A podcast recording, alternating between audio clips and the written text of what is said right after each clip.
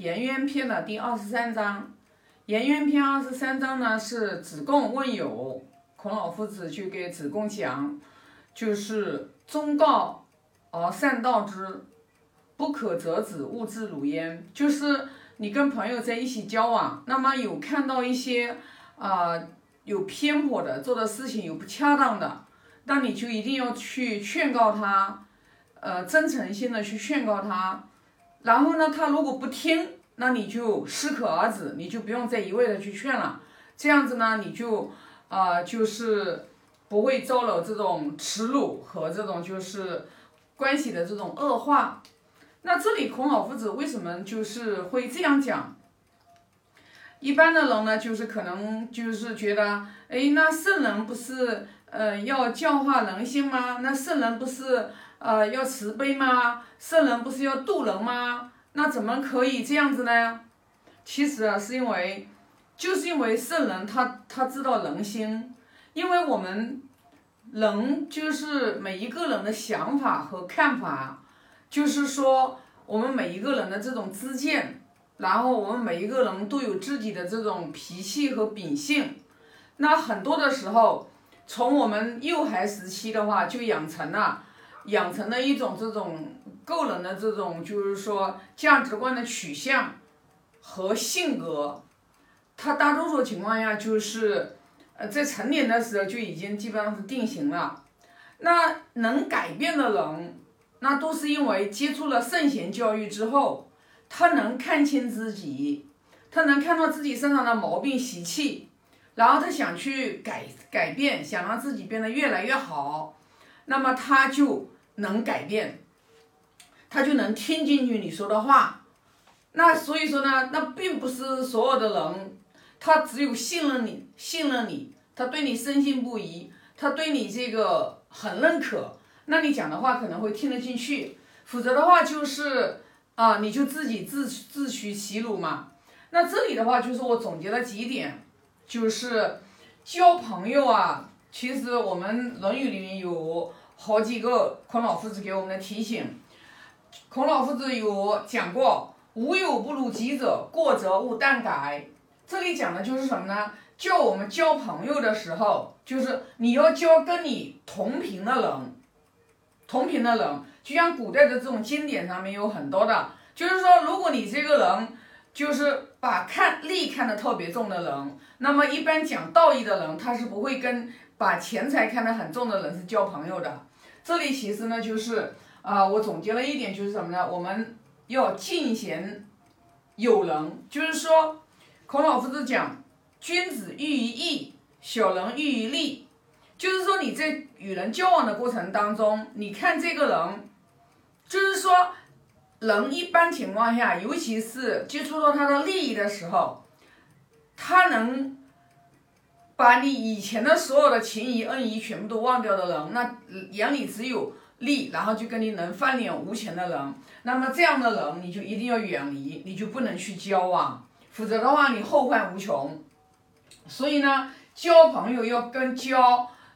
要交跟自己同频的人，然后呢，去亲亲近大善知识啊，大善知识。然后呢，就是因为我们自己在没有明理之前，我们很容易会迷失，我们也很容易去人云亦云啊。只有我们自己的话明理了之后，慢慢明理了之后，我们就可以通过表象，就是我们所发生的一切的外在的表象，然后呢，我们去。呃，看背后的本质，这样子呢，我们就能去理性的判断任何事件的发生，它背后所隐藏着的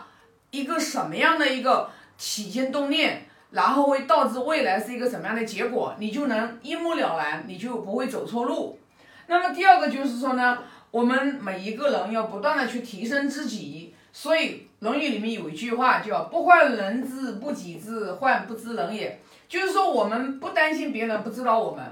没有关系，别人不知道我们也没有关系，我们自己去修内功，我们去静德修业，提升自己的这个道德情操和修养。你所担心的是你不知道别人，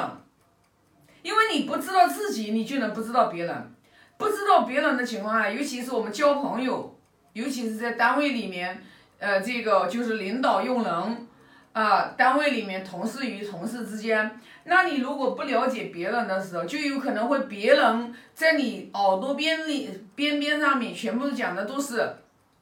不正当的、不恰当的话，有可能会把你这个啊价值观带偏。因为什么呢？真正真正想要提升自己的人，外在所发生的一切，他是不会去怪罪别人的。他只有就是说这件事情出现了不圆满，哎呀，我赶快检讨我自己，因为我所当下所接承受的这个果不好，是因为我以前一定是我没有这个过程当中我没有自己的话去做好，因为条件决定一切，什么样的条件形成什么样的果，所以说呢，我们不断去提升自己的时候，我们自己成为别人的好环境的时候。你不用去担心别人不了解你啊，你就会慢慢自己的德行操守不断的提升的时候，你自己的话啊，你你才能去影响你身边更多的人，你才能把你的人生活得自在。那么口《论语》里面还有一句叫“逆愿而有其人”，那么这样的人其实就教我们要要去识人和知人，就是说一个人他他他他这个就是其实对这个人。心里面是有怨恨的，他是很抱怨你的，但是他表面上的时候，他看到跟你关系特别好，这种人现在特别多，遍遍地都是。就是说，这个人，你你你小姐妹之间，你以为她是你的小姐妹，是你的闺蜜，是你的哥们，其实她她其实对你心里面有羡慕啊，有嫉妒。然后有生气，但是她表面上面是看不出来的。然后呢，她跟你好像还是交情很深的那种，这个是很危险的。因为现在生活当中很多的时候有很多的悲剧的发生，其实都是熟人，然后的话才才对你造成直接的伤害。陌生的人是伤害不了你的。所以为什么我们要学会知人和识人的时候，我们要懂人性。就是人性当中，只要这个人没有明理，他一定他的人性当中是有羡慕、嫉妒、恨的。所以说，你纵然你发财了，你也要隐藏你发财，你不能让别人知道你的收入啊，要要要隐藏起来。不是说心计重，而是说你隐藏起来的时候，其实是对你最大的保护，最大的保护。你一个月挣十万的时候，一个人一个月只挣五千的时候，你如果告诉他你一个月挣十万。他就挣五千，他你想让他对你不产生羡慕、嫉妒、恨是不可能的，啊，除非是呃开明理的人，呃，这个他是把这个外在的钱财他是看得明明白白、清清楚楚。别人能得到现在的财富，是因为人家累世积累积累出来的。这样的人一般是不会去报，不会去羡慕、嫉妒、恨别人的。百分之九十九点九九的人，他会去你混得比他好的时候，他会嫉妒你。所以呢。那我们学《论语》也是学智慧，就教我们去识人。那首先一点，我们自己也要去低调。那我们自己了解自己的时候，我们了解宇宙万物的时候，我们自己知道自己很渺小的时候，你自然而然你也傲慢不起来，因为你不值得傲慢。你有什么好傲慢的呢？啊，傲慢的人一般都是无知的人，稍微明理的人，他是会越来越谦卑，越来越谦卑的啊。那么第还有一个就是。我们孔老夫子的大愿就是老者安之，朋友信之，少者怀之。那么这个，你能让你的朋友信任你，你一定是要德行深厚，你要去不断去提升你自己的德行。首先一个，对吧？我们这个讲的是仁义礼智信。我们与人相处的时候，我们首先要有一个把把这个就是道德放在前面，以为根基。因为现在你看啊，好多的时候都说，哎呀，假仁假义。为什么假仁假义？因为仁义它不只是嘴上说的，仁义它是属于是做出来的，就做出来的，你的言行当中做出来的，对别人好，利益他人，而不是说表面是装出来的一个仁义，然后呢去谋取自己个人的这个私下里面自己有一些好处和私心。所以呢，就是说。